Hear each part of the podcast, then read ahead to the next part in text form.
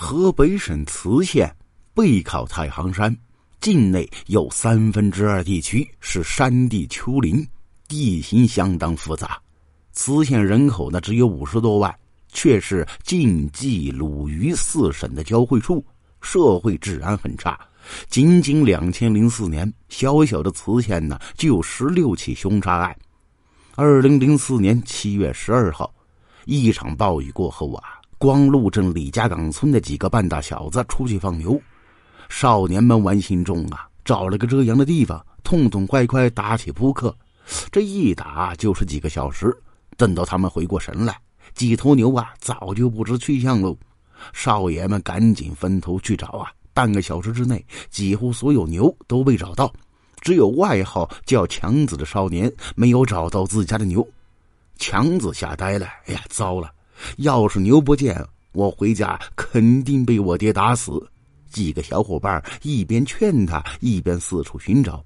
终于呀，爬上山包的一个少年眼前，发现在一个没有人去的荒草沟内，露出牛的脊背和什么闪亮亮的东西。少年赶紧喊了一句：“强子，你们家牛钻进山沟了，你赶快去赶。”沟里边好像有什么东西，你顺便看看值不值钱呢？强子很高兴，跳到沟里把牛给牵了出来。这条沟荆棘很多，牛呢不敢往里走。这才一眼就看到，牵牛的时候，强子又发现闪光的东西是一辆自行车的前车灯，就在距离牛两三米的地方。嘿，强子说了，这奇怪了，谁把新自行车给丢这儿啊？你们下来，两人帮我扛着去卖废铁，那也能挣他几个钱呢。两个少年先后跳下去，三人呢一起去扛车。强子走在最前面，一把扶起自行车。一秒钟之后，哇！这强子突然发出一声凄厉的惊叫，转身拨开两人就跑。后面两个少年不知怎么回事怎么了？嘛呢？有蛇呀！强子已经惊慌失措，哪里还能回话呀？他不顾一切爬上小山沟啊，跑的是无影无踪，连牛都不管。两个少年莫名其妙，小心翼翼走了几步，这定睛一看，咦，我的妈呀！距离自行车不到两米之处，赫然躺着一具白骨，骷髅眼眶上两个黑洞，似乎啊阴森森盯着他们。年纪小的少年被吓得当场尿了裤子。这几个半大小子完全被吓傻，回家以后呢，还在惊魂未定。直到第二天，他们缓过神来，才告诉家长。家长立刻报警。十三号下午，当地派出所所长袁孝天接到报警，说发现一具尸骨。袁孝天立刻带人赶赴现场，在确认这不是老坟的遗骨之后，袁孝天赶紧的上报磁县公安局。通过骨骼来看，尸骨呢是个年轻女性，身材不高。受害者仰天躺着，双手被反绑，头部和上身已经成了白骨，下身呢也基本只剩骨头，深一点没有腐烂的组织。尸骨旁呢放着一辆崭新的凤凰牌女士自行车，还散落着一些女性用品、梳子、镜子、护肤品之类。根据自行车情况来看，这个女性被害时间呢应该不长，只有一到两个月。尸体高度白骨化，现场呢被十多场雨完全冲毁，再加上距离作案时间太久，哪里还能找到什么线索呀？法医对这具白骨的检验结论如下：死者是年龄不到二十岁的女性，身高一米五八左右。矮小瘦弱，根据尸体腐烂情况分析，死者死亡时间并不长，只有不到一个月。不到一个月就变成白骨，这并不稀奇。六月这半个月内呀，磁县持续三十五度高温，还几乎天天下雨。经过高温和雨水反复浸泡，尸体腐烂速度是非常快。死者头部有明显的骨折痕迹。是被钝器打击结果，这些骨折呀不是陈旧伤，而是最近受的伤，显然是歹徒所为。不过这些伤痕并不致命，顶多造成颅内损伤，导致昏迷。受害者真正的死因是被开膛摘心，你没听错，是开膛摘心。根据对骨骼反复研究，专家通过计算机恢复歹徒作案手段。歹徒可能是先在路上袭击受害者，将他打昏之后，再拖到这个沟里。然后啊，歹徒可能怕受害者醒来，又用什么重器反复打击受害者头部，导致重伤。不过，受害者年轻，生命力顽强，依然没有死。歹徒可能发现受害者呢还在喘气，就决定杀人灭口。他使用尖刀这类凶器，从下到上割开受害者的腹部和胸部，反复猛刺，割下受害者心脏，导致受害者惨死。在行凶期间，歹徒手法极为的凶残疯狂，导致骨骼上留下累累刀痕。通过计算机对受损骨骼还原。基本呢可以确定歹徒作案手法。至于受害女性是否遭到性侵犯，因尸体成为白骨，已经无法检测。根据现场情况分析，歹徒很可能是劫色。受害者衣服被脱下扔在一边，他的财物也没有损失，崭新自行车也没有被歹徒带走。根据法医判断。磁县立刻对一个月内失踪的女孩进行排查。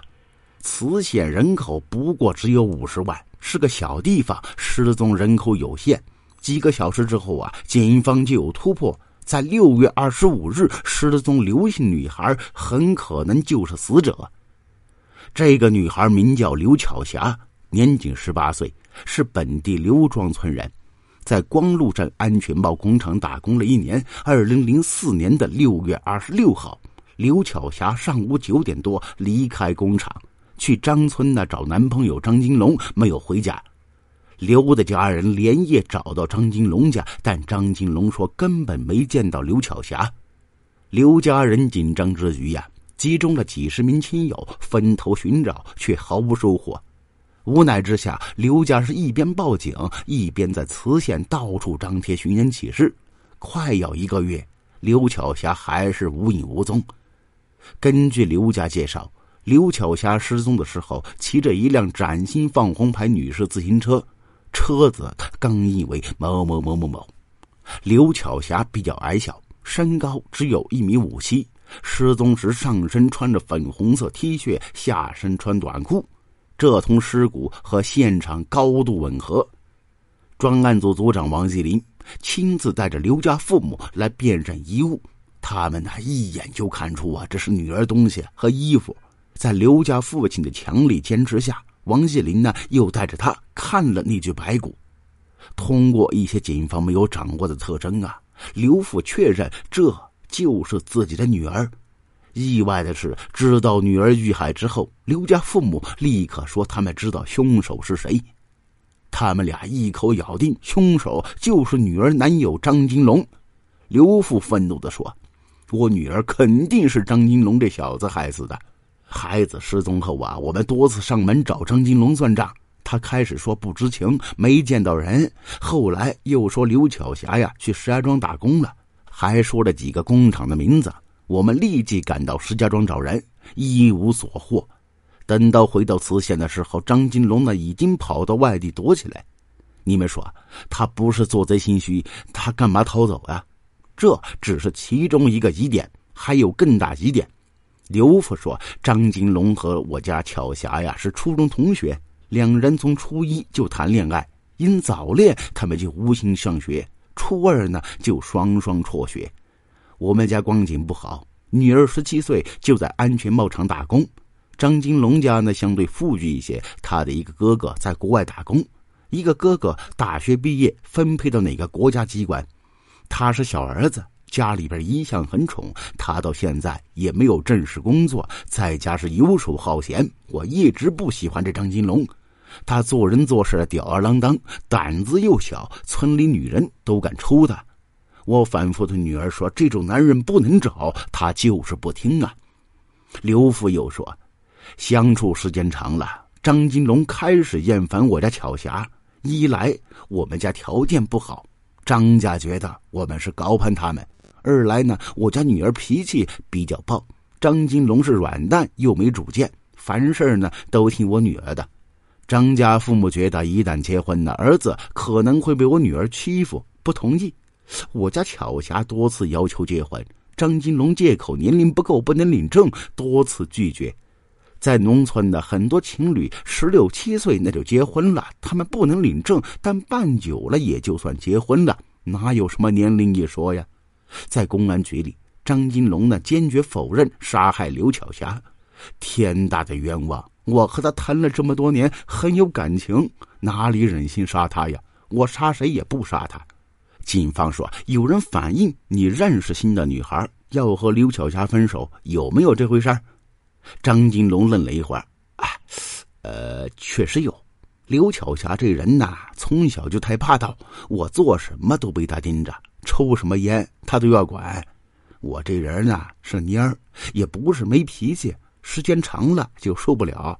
我不想和他谈了，想和同村一个女孩谈。这女孩脾气好啊，我怕刘巧霞接受不了，一直拖着没开口。后来呀，我干脆去石家庄打工躲他一躲，这不还没来得及去呢，就出这事儿了。警方说：“你胡说，哪有这么巧的事儿？”刘巧霞发现你要抛弃她，赶来质问你，当天就失踪。二十天后发现刘巧霞被杀，就是那天被人害的。你要是我，能相信你是无辜的吗？张金龙说：“这，我真的没杀人，我可以对天发誓，我杀了人，全家不得好死。”警方说：“你发誓有什么用？来这里的犯人呐，有几个承认是自己杀的？我现在问你，你说当天没见到刘巧霞，后来怎么对刘家父母说他去石家庄打工去了？后来又自己躲起来，那你是不是心里边有鬼啊？”张金龙说：“哎，我那实在没办法。”刘巧霞他爸带人到我家大闹啊，把我家锅灶都给砸了，让我交人。我只能胡说他去石家庄了，暂时把他们支开，然后去表哥家躲一躲。我真没有杀人。对了，我看电视剧说有什么作案时间，我没有作案时间呢。当天我就在邻村表哥家打麻将，一屋子里有七八个人呢，你们可以去调查呀。于是啊，专案组派出民警火速赶到邻村，确认张金龙有无作案时间。通过多个村民确认，张金龙在案发当天呢睡到上午十点多，然后和几个朋友去邻村找表哥打麻将，直到傍晚才回家。期间他根本没有离开过表哥家。打牌的和旁边围观的七八个人都可以证明，